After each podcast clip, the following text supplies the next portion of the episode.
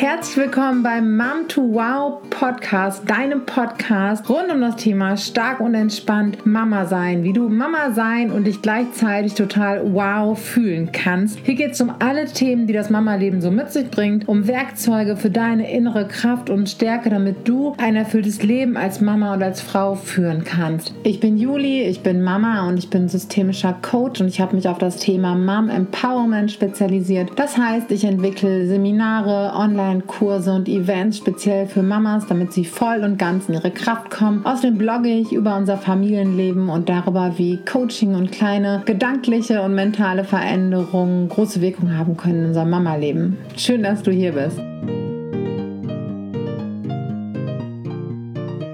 Ich melde mich mal wieder mit einer interessanten Geräuschkulisse. Ich melde mich von unterwegs. Ich bin gerade mit dem Baby draußen unterwegs und dachte mir, die Gelegenheit wird wahrscheinlich nicht besser. Wenn ich das hier aufnehme oder der Zeitpunkt, an dem ich das hier aufnehme, befinden wir uns fast am Ende der fünften Woche Kitaschließung, Schulschließung, Kontaktsperre, Flatten the Curve, all diese Dinge. Und äh, ja, ich finde es total interessant, wie sich das so im Laufe der ganzen Wochen entwickelt hat. Und die Entwicklung sehe ich bei vielen, dass aus einer äh, Schock, im ersten Schock ein äh, eine Art von Aktionismus und Pläne schmieden äh, entstanden ist, dann auch zu merken, wow, ist ja gar nicht so schlimm, ist ja eigentlich auch voll schön für ganz, ganz viele von uns. Und ja, jetzt am Anfang dieser fünften Woche habe ich sowohl bei mir als auch bei insbesondere einem meiner Söhne festgestellt, dass ja irgendwie die Luft raus ist, dass wir alle reizbarer sind, dass sich jetzt so die Anstrengung auch so ein bisschen äh, zu Buche schlägt. Bei äh, meinem Sohn war das so oder ist es so, dass er gerade ja sehr viele Wünsche dann an mich richtet, Wünsche schon morgens direkt irgendwie also dem Tablet zu gucken, neues Spielzeug zu kaufen, Süßigkeiten zu essen, also interessanterweise immer mit so einem Konsum-Ding äh, dahinter, was jetzt unterschiedliche Ursachen haben kann. Ich habe dazu bei Instagram auch schon in der Story ein bisschen was geschrieben und ja, kann ich auch gerne vielleicht gesondert nochmal darauf eingehen, dass ich in solchen Situationen immer versuche zu gucken, was steht denn eigentlich dahinter und erstmal nicht so sehr in die Bewertung zu gehen oder zu sagen, hey, ähm, das ist jetzt alles irgendwie fordernd und unverstehend und in so einen Kampf zu gehen. Der Impuls ist natürlich da, weil das natürlich anstrengend ist, vor allem wenn es morgens um acht so viele für uns Erwachsene absurde Forderungen sind Genau, da versuche ich mich halt nicht äh, mit ihm zu streiten, beziehungsweise er streitet sich dann natürlich schon mit mir. Ich versuche aber dann verständnisvoll und liebevoll zu bleiben und seine Wünsche in dem Moment nicht abzuwerten. Aber das habe ich halt in dem Moment ganz stark, ganz stark bemerkt. Und darüber hinaus habe ich bei mir selber dann gesehen, dass ich aber auch irgendwie mich emotional einfach erschöpft gefühlt habe oder erschöpft fühle, beziehungsweise dafür gerade viel, viel anfälliger bin als sonst.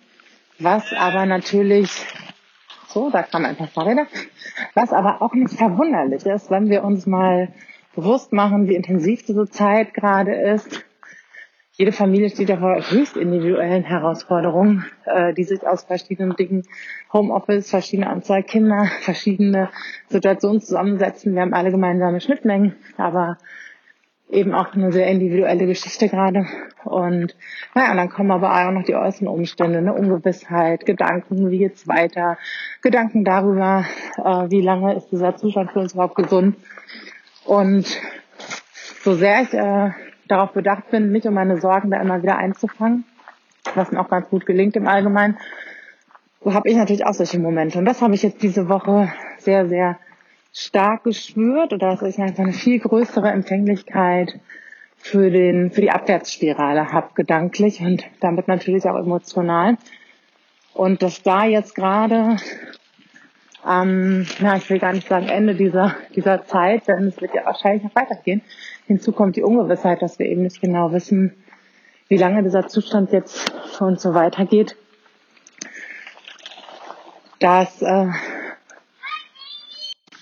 ja, es ist quasi das, äh, das Ende dieser ersten Zeit, die uns genannt worden ist, bis nach Ostern, nach den Osterferien Und jetzt wird aber doch ersichtlich, dass es aller Voraussicht nach doch eben noch länger dauert. Wahrscheinlich insbesondere für die Kita-Kinder. Und natürlich macht das was mit uns. Und ja, insbesondere nachdem wir schon jetzt so viele Wochen in diesem Ausnahmezustand gelebt haben, uns irgendwie auch darin zurechtgefunden haben. Das hat uns aber auch eine unglaubliche, unglaubliche Anpassungsleistung abverlangt, eine unglaubliche Kraft abverlangt. Das dürfen wir nicht vergessen. Und zu dem Zeitpunkt, an dem das alles passiert ist, müssen wir aber trotzdem noch durchhalten.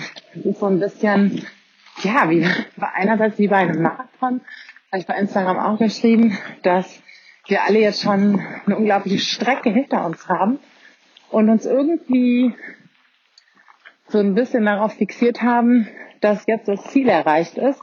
Nach diesen Wochen, das Ziel, was, was zuerst eben so, so anberaumt worden ist. Und auch wenn wir unbewusst oder halbbewusst sicherlich, die allermeisten von uns werden schon gedacht haben, so, hm, ob das denn so, ob das denn so passt, ob das denn so hinhaut, das dauert doch bestimmt noch viel länger. Ist es jetzt halt irgendwie raus, ist es wahrscheinlich noch viel länger dauert. Und das ist natürlich trotzdem erstmal so ein, so ein kleiner Downer. Und, äh, und ist halt irgendwie doch dann anstrengend, wenn da so eine, so eine Hoffnung enttäuscht worden ist.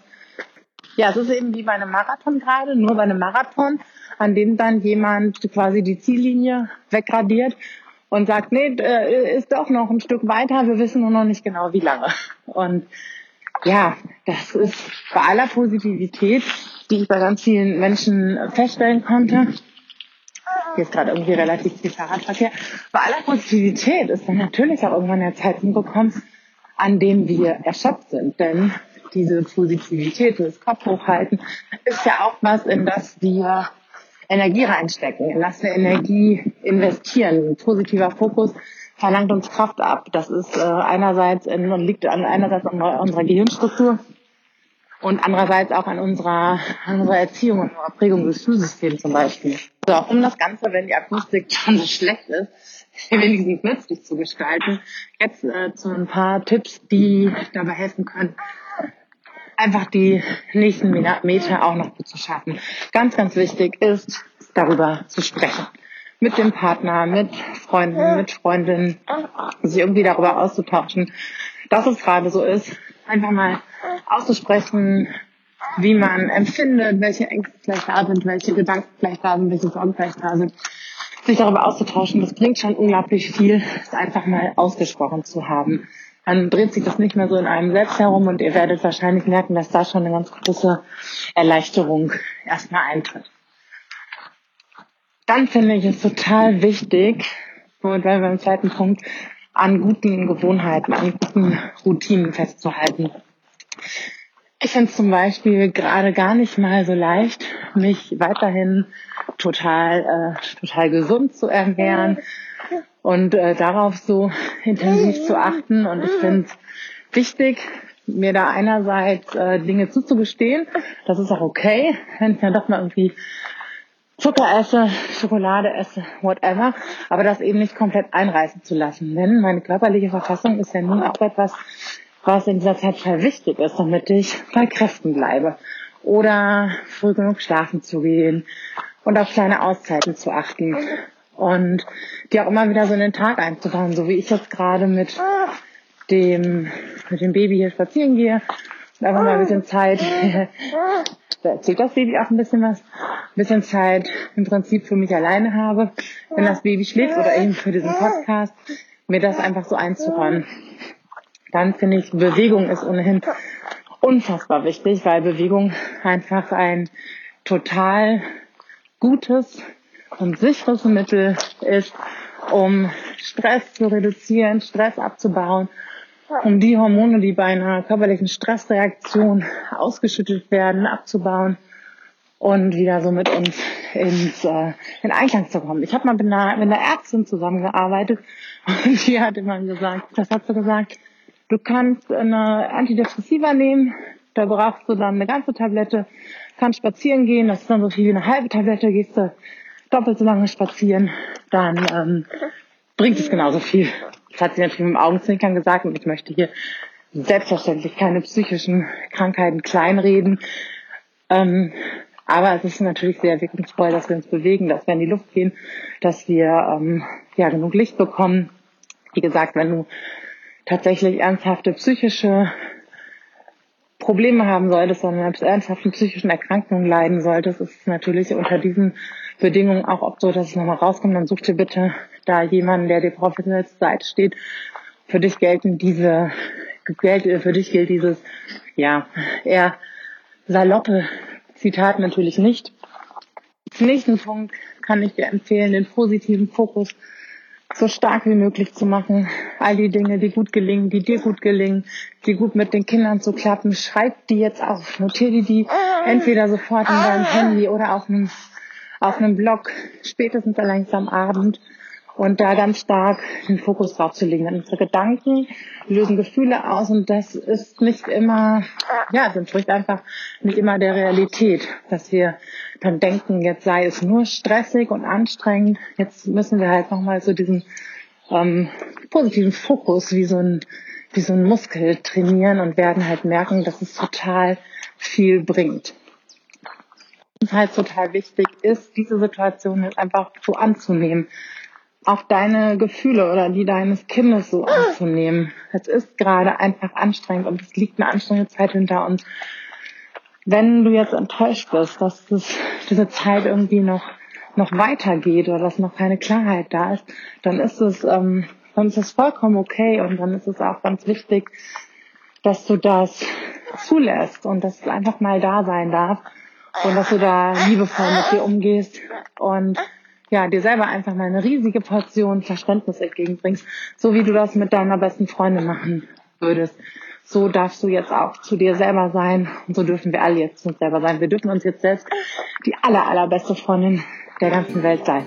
So, das waren ein paar Quick-Tipps in sehr authentischer, natürlicher Geräuschkulisse für dich in dieser Zeit. Lass es dir gut gehen. Wenn ich dich irgendwie unterstützen kann, du Fragen hast, melde dich jederzeit bei mir pass auf dich auf und bleib gesund und bleib auch bei dir vor allen Dingen in dieser Zeit.